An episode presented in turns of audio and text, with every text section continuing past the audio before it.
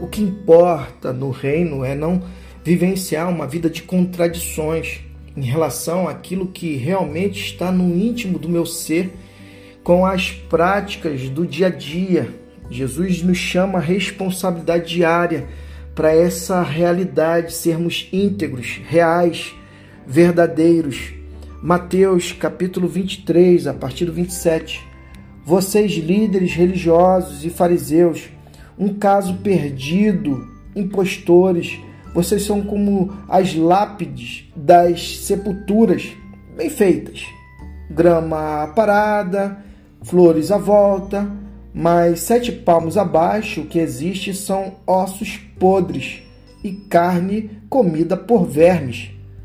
Para quem olha, vocês parecem santos, mas por baixo desse verniz são uma fraude. Vocês, líderes religiosos e fariseus, são um caso perdido, impostores.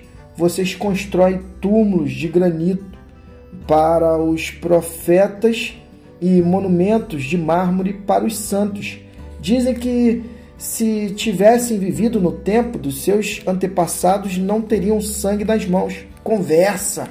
Vocês e aqueles assassinos são farinha do mesmo saco e cada dia acrescentam mais homicídios à sua ficha criminal.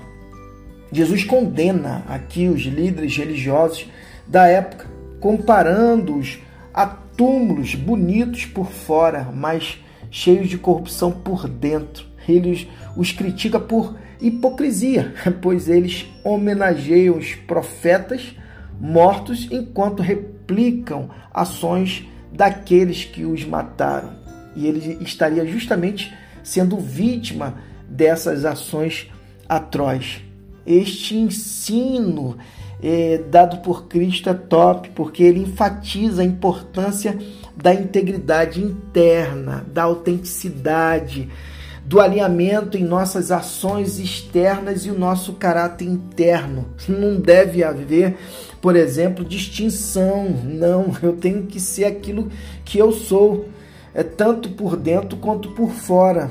Por isso que eu é preciso no meu é, devocional diário me abrir o coração e deixar com que o Espírito é, de Deus, o Espírito Santo, possa trazer à tona as mazelas de uma religião, as mazelas de um pensamento atroz, de, um, de, um, de uma atitude que pode gerar um mal-estar ao meu próximo, mas é a partir dessa reflexão cair em si, me arrepender, pedir perdão e seguir em frente, sabedor de que Ele é poderoso para nos perdoar de todo pecado e de toda injustiça. Mas o que eu não devo é viver a hipocrisia, dizer que eu faço e não faço, dizer que eu vivo e não vivo.